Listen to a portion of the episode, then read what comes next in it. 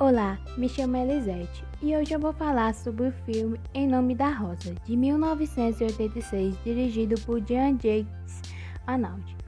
Bom, o filme é baseado em um livro de mesmo nome e se passa na Idade Média, uma época em que a religião católica era o centro da sociedade, retratando um mosteiro chamado Clemente Prudente, onde as pessoas que após lerem o livro eram assassinadas.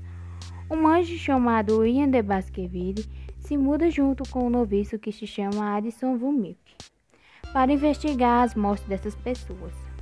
William, que acredita na fé e na ciência, está disposto a descobrir os verdadeiros culpados. Esse filme também representa uma mudança de pensamento da sociedade, onde as pessoas começaram a buscar a ciência como um meio de conhecimento.